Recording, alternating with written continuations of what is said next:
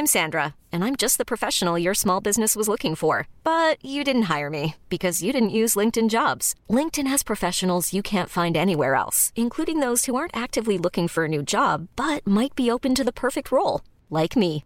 In a given month, over 70% of LinkedIn users don't visit other leading job sites. So if you're not looking on LinkedIn, you'll miss out on great candidates like Sandra. Start hiring professionals like a professional. Post your free job on linkedin.com/achieve today.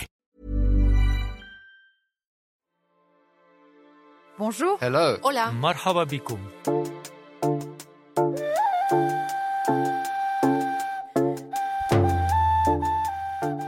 Face à la crise climatique, de nombreux militants considèrent que la société civile doit pousser le pouvoir à agir, y compris s'il le faut en désobéissant.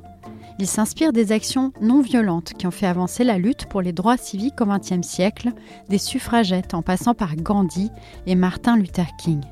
Nous en sommes à bloquer des routes pacifiquement, à mener des actions coup de poing pacifiquement, à s'envoyer en garde à vue toujours pacifiquement pour vous faire agir. Quand on a mon âge et qu'on garde la réalité en face, quand on fait ce choix-là, on doit faire le deuil de ses projets de vie, on doit faire le deuil de ses projets de famille, de son avenir. Imaginer un futur à plus de 5 ou 10 ans n'a strictement aucun sens aujourd'hui pour moi et pour tous les jeunes comme moi. Ces paroles sont celles d'un membre du collectif Dernière Rénovation, Pierre Taïeb, à l'Assemblée nationale. Dans cet épisode de Sur la Terre, notre podcast produit en partenariat avec The Conversation sur les réponses à la crise écologique, nous avons donc décidé de nous interroger. Qu'est-ce que la désobéissance civile et quelles sont ses limites? Le sujet s'est imposé récemment dans le débat public en Grande-Bretagne, en Allemagne ou encore en France, où le gouvernement a souhaité la dissolution d'un mouvement qui y est favorable, les soulèvements de la Terre.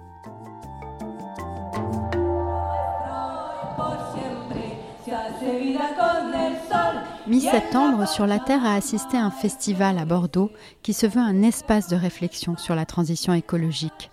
Le thème de cette année, la résistance, et donc aussi la désobéissance civile.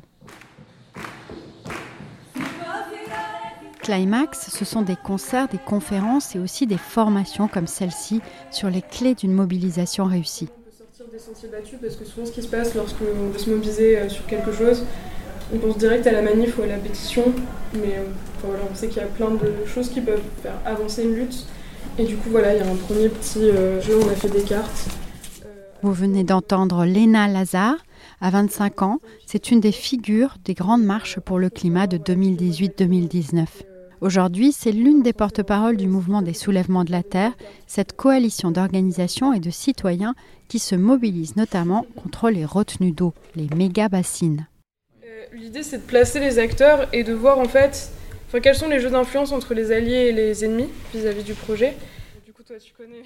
Léna Lazare défend la désobéissance civile, même si pour elle ce n'est qu'une composante d'une mobilisation. Je pense que la désobéissance civile s'inscrit toujours dans une complémentarité des tactiques. Souvent, lorsqu'une lutte fonctionne, il y a à la fois des recours juridiques, à la fois des manifestations d'ampleur pour montrer que la lutte est très soutenue. Il y a des actions qui se préparent des mois à l'avance. C'est vrai que typiquement, quand on voit les actions de désobéissance civile euh, d'intrusion euh, dans les mines en Allemagne, par exemple, avec 5000 personnes, ça, ça prend un an en fait de préparer une action comme ça.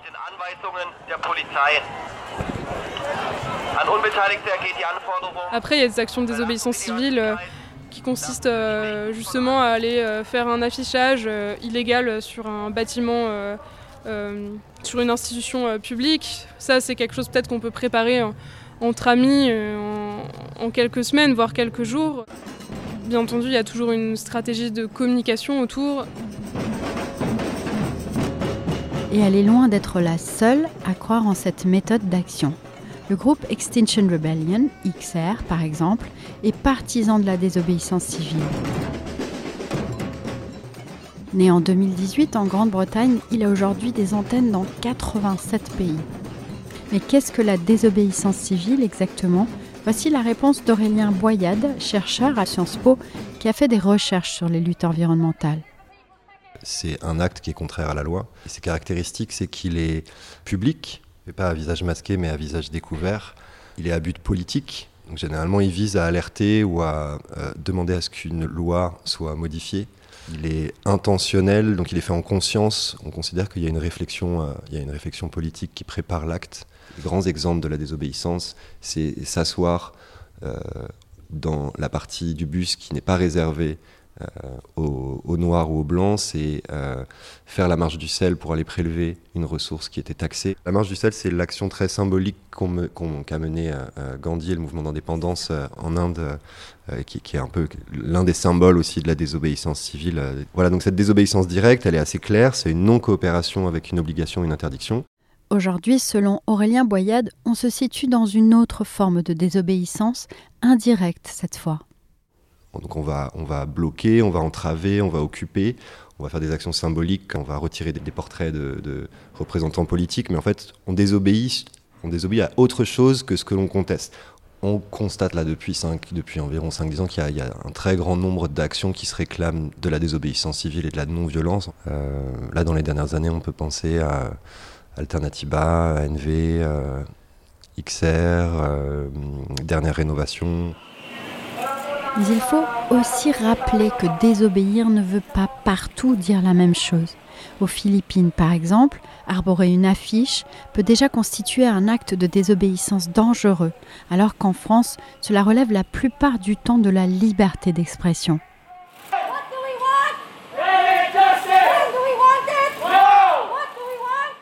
C'est ce que m'a expliqué Mitzi Joneltan, que vous venez d'entendre en pleine mobilisation. Elle est membre locale de Youth for Climate. Things like a banner drop. So when we like drop a big banner over uh, like a like a bridge or something, um, when we do that, someone des actions comme afficher une banderole, par exemple pour l'accrocher à un pont. Quand nous le faisons, quelqu'un doit négocier avec la police. Il faut quelqu'un en bas pour les dissuader de nous arrêter parce qu'ils vont dire que c'est interdit. Les choses que nous pouvons faire ici peuvent sembler moins intenses, moins extrêmes ou moins radicales, mais ces actions plus simples sont en fait vraiment radicales. Nous ne pourrions jamais, par exemple, organiser une grève du climat tous les vendredis, où nous ne serions que quelques personnes dans la rue avec des pancartes. Rien que de tenir une pancarte, c'est quelque chose de dangereux. Oui, dans mon pays, ça c'est déjà de la désobéissance.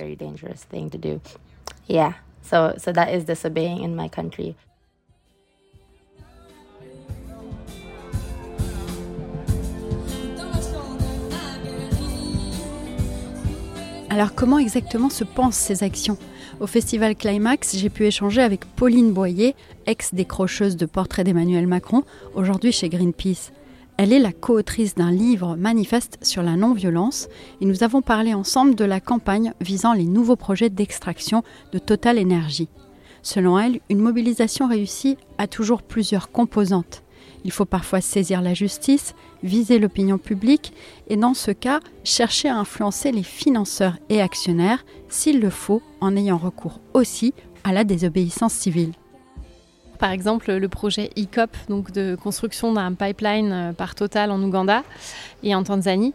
Donc là, dans le monde entier, il y a des activistes qui font des actions auprès des banques et des assurances pour qu'elles refusent de financer et d'assurer le projet. Parce que c'est une des faiblesses de ce projet, c'est qu'il nécessite beaucoup de financement et euh, des assurances. Et alors pour faire ça, donc on a des, associations qui font euh, du plaidoyer. Bah, auprès de ces, de ces acteurs-là, des pétitions, de la sensibilisation du public, euh, des gens qui font le pied de grue euh, tous les jours, euh, tous les midis devant les, bâtiments, les bâtiments des assurances, etc. Et des actions de désobéissance civile comme le blocage de l'Assemblée générale de Total. Cette année, les militants n'ont pas réussi à bloquer l'AG mais leurs préoccupations ont été au cœur du débat de l'Assemblée générale et la presse les a relayées. Une résolution demandant une baisse supplémentaire des émissions de gaz à effet de serre du groupe émanant d'actionnaires activistes a obtenu 30,4% des voix, presque le double que sa précédente mouture en 2020. En revanche, deux militants ayant participé au blocage devront répondre de leurs actes devant la justice. Selon Pauline Boyer, cela leur permettra aussi de communiquer. Mais où sont les limites à ces actions? Et si la non-violence est leur principal critère, quand commence la violence? Au festival Climax, j'ai assisté à une formation à l'action non violente. Le groupe a été invité justement à réfléchir à cette question. Euh, je vais vous demander de tous et toutes vous mettre debout. Et du coup, vous allez devoir vous placer sur cette ligne en, en vous disant, moi je trouve que c'est violent ou pas violent. Ça vous va On va dire que il y a un supermarché qui est en train de se d'être construit par des gens dans un, espace où il y a euh, des zones humides. Euh, votre euh, collectif va se dire bon, ben on va aller mettre du sucre dans les réservoirs des machines de chantier et ça va bloquer le moteur. Donc là, la question c'est est-ce que c'est violent pas violent Ça me paraît illégal, mais je fais la séparation aussi entre l'être humain ou les êtres vivants, on va dire, sensibles, et la machine. J'ai hésité, mais je trouve que c'est violent parce que ça impacte, ça, ça peut, oui, je pense que la machine est fichue Et que ça impacte des personnes qui n'y sont pour rien. Est-ce que quelqu'un d'autre veut donner son avis? Moi, je me suis mise au milieu parce que je, ne sais pas dans quelle mesure le dialogue a déjà été entamé avec le supermarché. donc si ça vient d'un seul coup de façon un peu brutale, je trouve ça un peu violent. mais c'est ce qui est intéressant dans, l'action non violente, c'est que vous êtes, vous êtes obligé de vous poser cette question. Du point de vue du droit pénal, les sabotages relèvent des atteintes aux biens, qui sont passibles de peine de prison. En agissant à visage découvert, les militants assument leurs gestes et leurs conséquences. De leur point de vue, c'est un sacrifice pour faire avancer la cause. On fait toutes nos actions à visage découvert. On ne fait pas de dégradation matérielle si elles ne sont pas décidées collectivement à l'avance. Euh, être euh, non violent, ça veut dire pas d'agression physique, pas d'agression psychologique, ça veut dire pas d'agression verbale. Donc euh, vous n'allez pas insulter les gens. Pas d'agression non verbale non plus. Hein. Le débat sur les limites fait en tout cas l'objet d'intenses réflexions au sein des mouvements écologistes, selon Sylvie Olitro, directrice de recherche au CNRS et spécialiste des mobilisations transnationales. Dans le mouvement écologiste, il y a, euh, je dirais, euh, des longs moments de débat après chaque action sur la violence qu'on a subie, sur la violence qu'on va produire. Et cette forte réflexivité fait que c'est pas forcément non violent, mais actuellement, y compris actuellement, il y a, euh, je dirais, cette distinction-là par rapport à d'autres mouvements. En revanche, bon, on ne peut pas nier qu'il y a une certaine radicalité qui émerge. Face justement à cette urgence climatique et face à l'idée que c'est une injustice extrême, euh, un certain nombre de petits groupes, voire même de, on va dire, de, penseurs de sciences sociales, hein, euh, comme euh, Andreas Malm, pensent violence contre les, contre les biens, mais jamais contre les personnes. Les actions spectaculaires et certains sabotages peuvent cependant éloigner l'opinion. En Grande-Bretagne, par exemple, le mouvement Extinction Rebellion a annoncé en janvier son intention de faire une pause sur certaines actions radicales. Je crois qu'il y a eu certaines actions à Londres qui ont vraiment provoqué euh, une irruption, je dirais, de, de protestation, mais dans l'autre sens, c'est-à-dire euh, ils ont été un peu trop loin. Par exemple, faire, euh, je crois que c'était obstruer, enfin obstruer, empêcher les métros de partir le matin alors que tous les, voilà, les Londoniens comme les Parisiens allaient au travail. donc il y a certains types d'actions qui ont été très controversées et puis le fait qu'il y avait aussi, en partie aussi de la répression. Selon Sylvie Olitro, dans tous les cas, la désobéissance ne fonctionne que lorsqu'elle s'accompagne d'un soutien important de la population. Elle m'a cité l'exemple de la mobilisation contre l'aéroport de Notre-Dame-des-Landes en 2017. Notre-Dame-des-Landes, ça a fonctionné parce qu'il y avait le soutien des populations. C'est-à-dire derrière les populations locales, qui ne sont pas forcément écologistes et pas forcément dans la désobéissance civile, il y a aussi le relais des élus et ça permet aussi voilà, de, de, de faire des pressions fortes.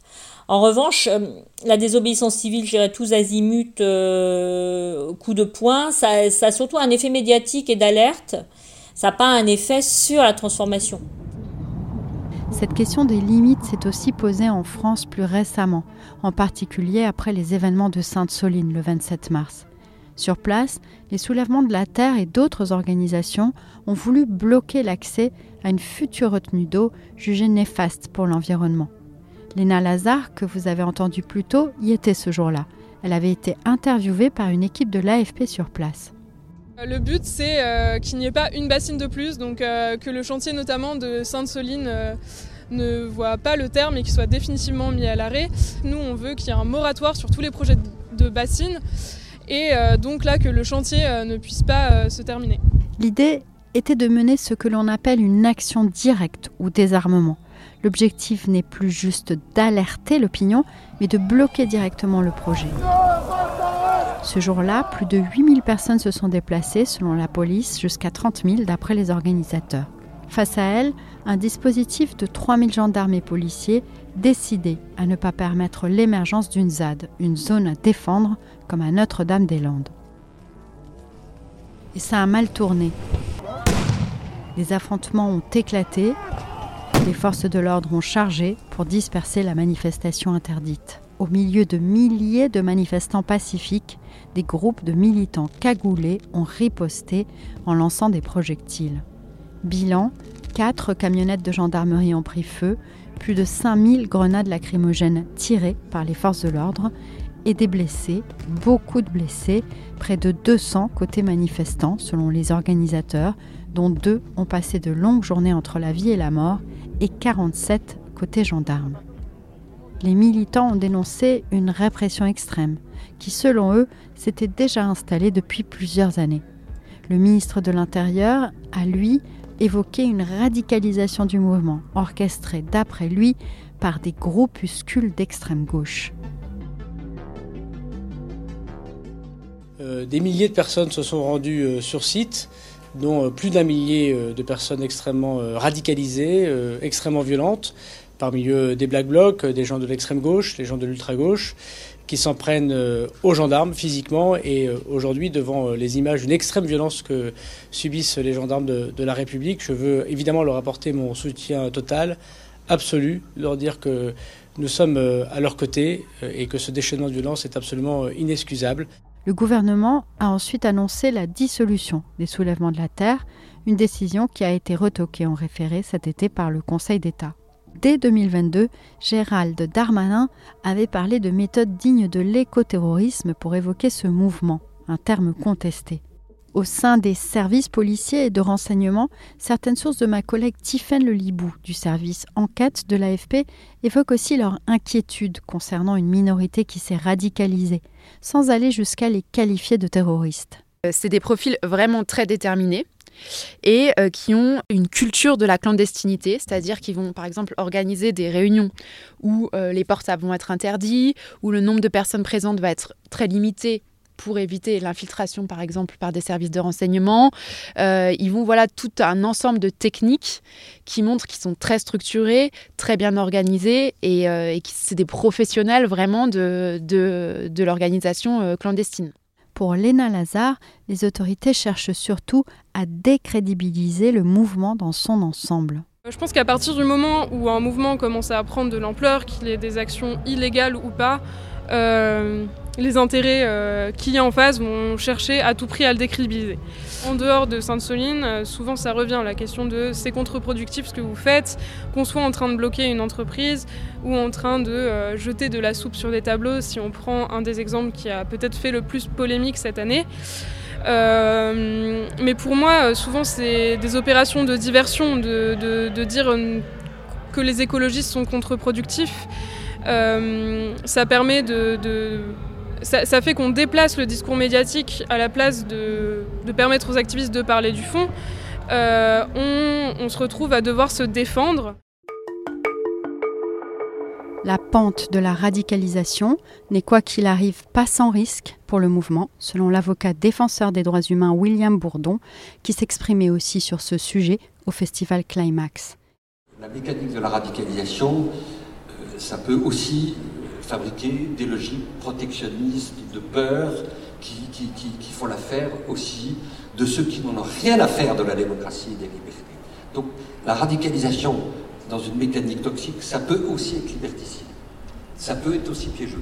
Et ça, c'est une responsabilité, pardon, je ne peux pas voir, mais c'est une responsabilité morale et éthique pour les militants, pour les responsables d'associations, pour les avocats, qui est une très grande responsabilité. Et la radicalisation, ça ne peut pas remplacer le renouveau politique. La balle est donc aussi dans le camp des responsables politiques, selon l'avocat, qui appelle à une véritable prise en compte du cri d'alarme des militants. Sur la Terre revient dans un mois.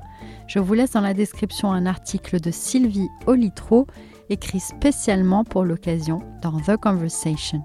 Si vous aimez, n'oubliez pas de vous abonner à ce podcast et à la newsletter Ici la Terre de The Conversation. Merci de nous avoir écoutés. Je suis Michaela Cancela-Kiffer et je vous dis à très bientôt.